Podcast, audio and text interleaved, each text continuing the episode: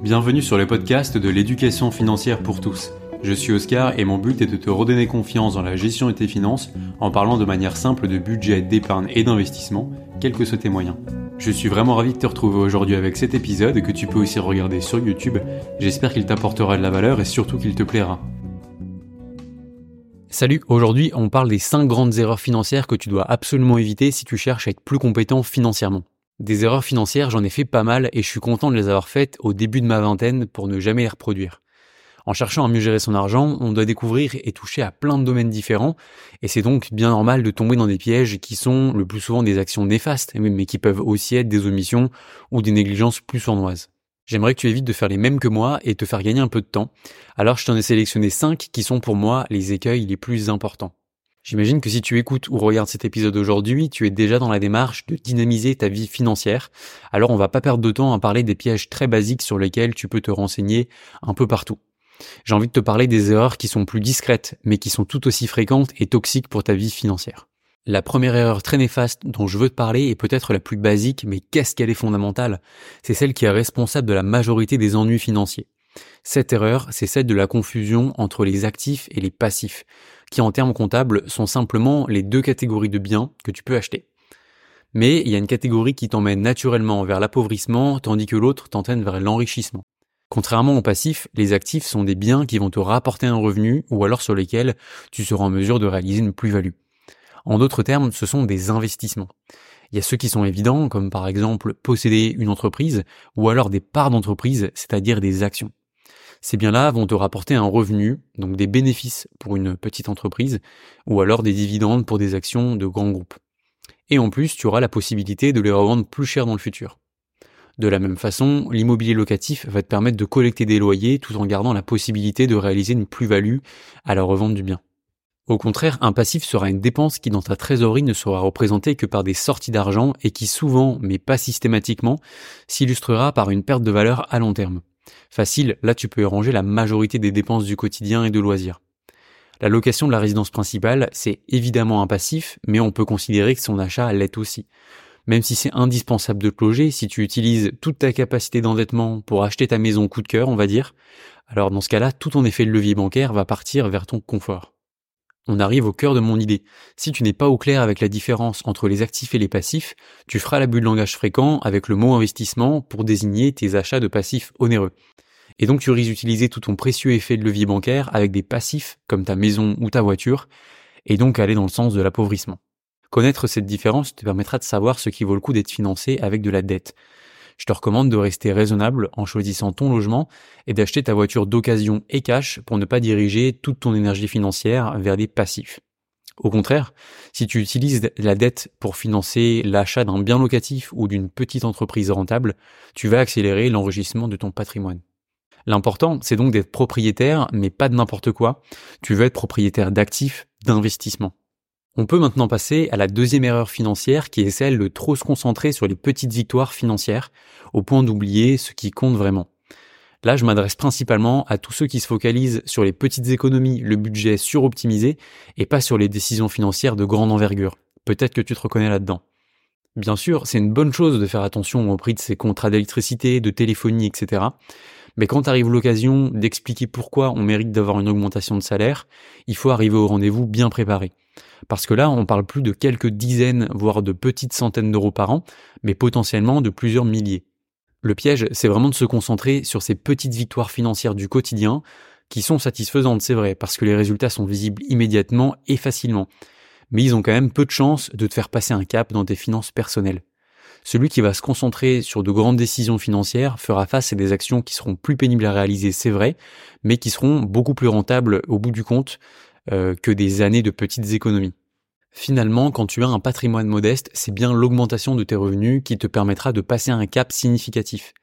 Se concentrer sur les économies, c'est bien au début, c'est vrai, c'est même indispensable, je dirais, mais finalement, ça ne t'emmènera pas bien loin. Je vais te donner quelques points sur lesquels ça vaut le coup de passer du temps, selon moi. Comme je te l'ai déjà dit, d'abord on va retrouver la négociation de ton salaire, et puis si tu prévois de travailler pour une grande entreprise cotée en bourse, prends bien le temps d'analyser la qualité du management ainsi que les perspectives de croissance de l'entreprise, parce que peut-être qu'on versera des actions. Et à la clé, il y a potentiellement une différence de patrimoine à la fin de ta carrière de plusieurs dizaines ou plusieurs centaines de milliers d'euros en fonction de ton choix d'entreprise. Si maintenant tu es indépendant ou chef d'entreprise, bien choisir le statut juridique et le montage de ton entreprise sera évidemment une priorité pour toi. Et enfin, dans ta vie privée, prends le temps de préparer les négociations quand tu achètes des biens onéreux. Par exemple, bien négocier une remise de 25 000 euros sur un appartement en mauvais état sera forcément bien plus intéressant que d'acheter le même appartement au prix de l'annonce et de réaliser toi-même les travaux par souci d'économie. Pour ce qui est de la troisième erreur, attardons-nous un peu sur les frais appliqués à tes investissements. Peut-être que comme bon nombre de Français, tu as une assurance vie ouverte dont tu ne te préoccupes pas trop. Dans ce cas-là, tu as probablement des fonds de placement sur tes unités de compte. Mais est-ce que tu savais que ces frais, mis bout à bout, sont à hauteur de 2% de ton investissement tous les ans? 2%, ça paraît faible, et pourtant. Imaginons quelqu'un qui avait investi 50 000 euros via un contrat d'assurance vie traditionnel il y a 40 ans, contrat qui comme souvent aurait prélevé à peu près 3% de frais d'entrée et ensuite 1% de frais de gestion tous les ans. Et puis sur ce contrat d'assurance vie, il avait sélectionné des fonds de placement avec les habituels 2% de frais de gestion dont on a parlé un peu avant. Ces fonds ont heureusement eu un bon rendement moyen de 7% par an sur ces 40 dernières années. Aujourd'hui, cette personne aurait une assurance vie à environ 238 000 euros. Pas mal, non?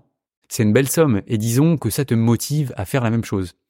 Mais comme tu as accès au nom des meilleurs contrats d'assurance vie en ligne du moment, j'ai nommé Lynxea Spirit 2 et son nouveau concurrent maintenant Lucia Cardiff, tu devras t'acquitter de zéro frais d'entrée et des frais de gestion annuels qui vont être diminués de 1% à 0,5%. Sur ton contrat, tu t'orientes vers des fonds indiciels à frais réduits à environ 0,30% par an sur tes unités de compte. Maintenant, on va relancer les dés pour 40 ans d'intérêt composé avec toujours 7% de rendement brut. Avec les frais économisés, on est sûrement passé de 238 à un peu plus de 300 000 euros, j'imagine, non?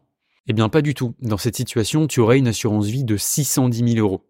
Autrement dit, tu as économisé 372 000 euros de frais par rapport à notre malheureux ami investisseur d'il y a 40 ans. Ce que je trouve complètement ahurissant, c'est le fait que dans son cas, l'assureur, mais surtout les gestionnaires de fonds de placement, ont gagné bien plus que lui sur son propre investissement. Morale de l'histoire, même si les frais font partie des investissements et c'est tout à fait normal pour rémunérer raisonnablement les gestionnaires, tu dois les traquer ces frais, t'assurer qu'ils sont dans la moyenne base du marché pour ne pas tomber dans le piège de distribuer généreusement la majorité de ta performance, de tes investissements à des intermédiaires financiers. Tu as vu que dans mon exemple, j'ai considéré l'investissement dans ces assurances vie pour une durée de 40 ans. Au-delà de cette durée qui peut sembler un peu caricaturale, tu dois garder en tête que l'investissement est un domaine où la patience est reine ça t'évitera de tomber dans tout ce que j'ai regroupé comme la quatrième grande erreur financière à éviter, c'est-à-dire tout ce qui s'apparente à de l'impatience de t'enrichir. Si tu succombes à ton impatience, tu vas forcément te faire avoir avec des investissements trop risqués et que tu ne comprends pas. À la moindre turbulence, tu vas paniquer et encaisser une grosse perte. Aussi, en chassant les tendances, en cédant à une peur de rater l'occasion du siècle ou en étant scotché à l'actualité, tu peux te faire piéger par des mauvais placements, voire des arnaques. Je pense par exemple là aux avalanches de contenu qui poussent les gens à tout placer sur la dernière tendance, comme par exemple l'intelligence artificielle en ce moment. Si tu investis avec une checklist pragmatique, tu ne seras pas victime de biais psychologiques bas de gamme. De la même façon, évite d'avoir un gros turnover sur tes investissements et de chercher le meilleur moment pour investir, tu perdras du temps et de l'argent. Choisis tes meilleurs pions, place-les intelligemment et sois patient. N'oublie pas qu'un rendement de 4% sur un gros patrimoine va te rapporter beaucoup plus que 15% de rendement sur tes premières économies. Et enfin, la cinquième et dernière erreur dont je veux te parler aujourd'hui, qui est tellement répandue en ce moment, c'est le fait de commencer ton parcours d'investisseur avec les placements que j'appelle exotiques, comme les voitures collector, les montres de collection, les crypto-monnaies, etc. Le problème, c'est que tu ne fais que compter sur une prise de valeur qui est loin d'être garantie et qui va être forcément hasardeuse. Souvent, les rendements que tu vas obtenir sont bien moins intéressants que les placements traditionnels. Finalement, ce sont plus des placements passion qu'autre chose à réserver pour le sommet de la pyramide de ta vie financière. Si tu veux plus d'infos, je te renvoie vers mon épisode de comment organiser ta vie financière de A à Z pour apprendre le meilleur ordre, selon moi, de réalisation de tes investissements. Et voilà, on vient de faire le tour des 5 grands écueils financiers dont j'avais envie de te parler aujourd'hui. J'espère que ça a pu t'aider à repérer euh, d'éventuelles mauvaises pratiques dans ta gestion et qu'en tout cas ça t'évitera de les faire perdurer. Je profite de l'épisode du jour pour t'annoncer que je vais lancer un nouveau format d'épisode dans lequel je vais pouvoir réagir à ta situation financière. Pour ça, tu peux remplir le Google Forms en description de l'épisode. Et si tu es sélectionné, je ferai un épisode où je te donne mon point de vue sur ta situation et tes interrogations pour peut-être améliorer ta gestion financière. Tout ça de façon complètement anonyme, bien sûr. En tout cas, si le podcast t'a plu, n'hésite pas à t'abonner à l'émission et à lui laisser une note 5 étoiles sur Spotify ou un avis sur Apple Podcasts. Je te rappelle que tu peux retrouver l'émission en vidéo sur YouTube et puis maintenant par écrit sur l'éducationfinancièrepourtous.fr. En tout cas, encore merci de m'avoir écouté, porte-toi bien et puis rendez-vous sur un prochain épisode.